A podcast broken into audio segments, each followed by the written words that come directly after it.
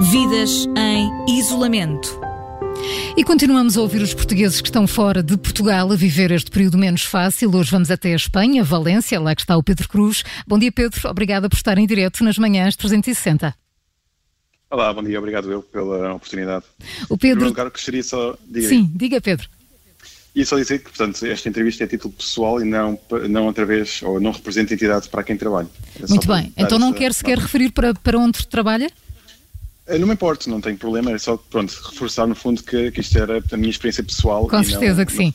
Então mencionar apenas que o Pedro tem 37 anos, trabalha para a ONU, dá apoio de consultoria e análise para o desenvolvimento de um sistema de apoio a missões de paz. Está de quarentena com a família, a mulher e os filhos em idade pré-escolar. Pedro, perante todas estas mudanças, como é que tem sido reorganizar o vosso dia a dia, ainda para mais com crianças pequenas também em casa? Uh, tem sido bastante desafiante, portanto, para toda a gente que, e meus colegas, inclusive é que a maior parte deles têm famílias também, e, e portanto, algumas numerosas e outras com crianças bastante pequenas.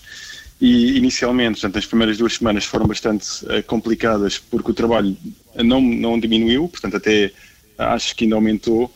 Um, um, no fundo, na fase em que, encontramos, em que nos encontramos de, de suporte às missões de paz, portanto, uh, a título da ONU, nós continuamos com bastante trabalho Pronto, obviamente temos aqui o trabalho acrescido de suportar e de apoiar as crianças e também de ter que fazer a alimentação e manutenção da casa. Portanto, nessa parte foi bastante desafiante. Uhum. Essa conciliação nunca é, nunca é fácil. No, no, seu caso concreto, o Pedro acaba de dizer de facto que, que, eh, que faz uh, apoio a missões de paz. Como é que isto é feito? Uh, não sei se tem, se tinha aqui muito para o terreno, nestes últimos tempos, como é que, como é que adaptaram essa missão uh, a, estas, a estes condicionalismos?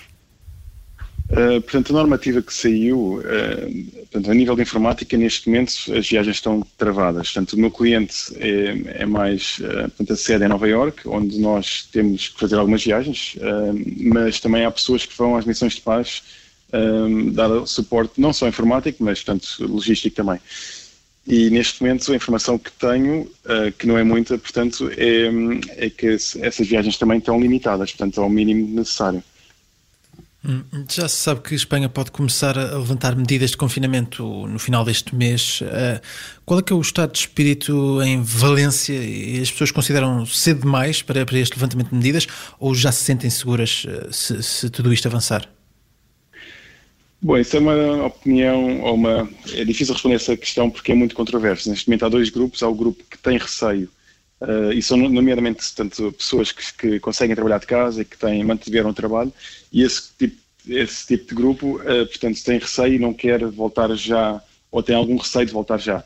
Mas já se começa a ver muita gente, uh, neste grupo ainda, e também no segundo grupo que vou referir, que é basicamente pessoas que perderam o emprego e que precisam da economia, do suporte da economia para sobreviver, ou seja, a economia a funcionar, neste, neste caso.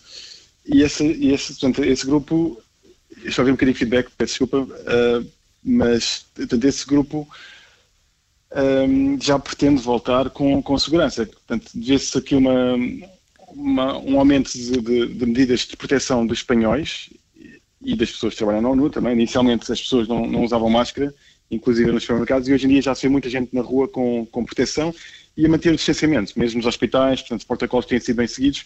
Eu próprio já fui ao hospital e vi que os protocolos estão a ser muito bem seguidos. Hum, eh, e, e, portanto, o, o, que o Pedro está a dizer é que as pessoas naturalmente estão divididas perante a possibilidade de se regressar a uma vida mais próxima da normalidade. O impacto económico está a ser muito grande aí em Valência.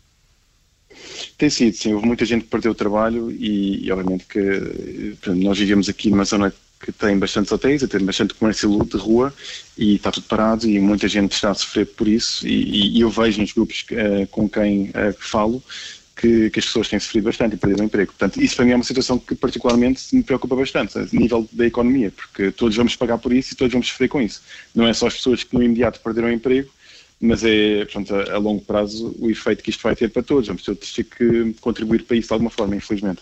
Pedro Cruz, infelizmente, sim. Exatamente. Pedro Cruz, em direto de Valência, em Espanha. Pedro, muito obrigada por ter estado em direto na Rádio Observador e por ter partilhado connosco a sua experiência. Que corra tudo bem consigo e com a sua família.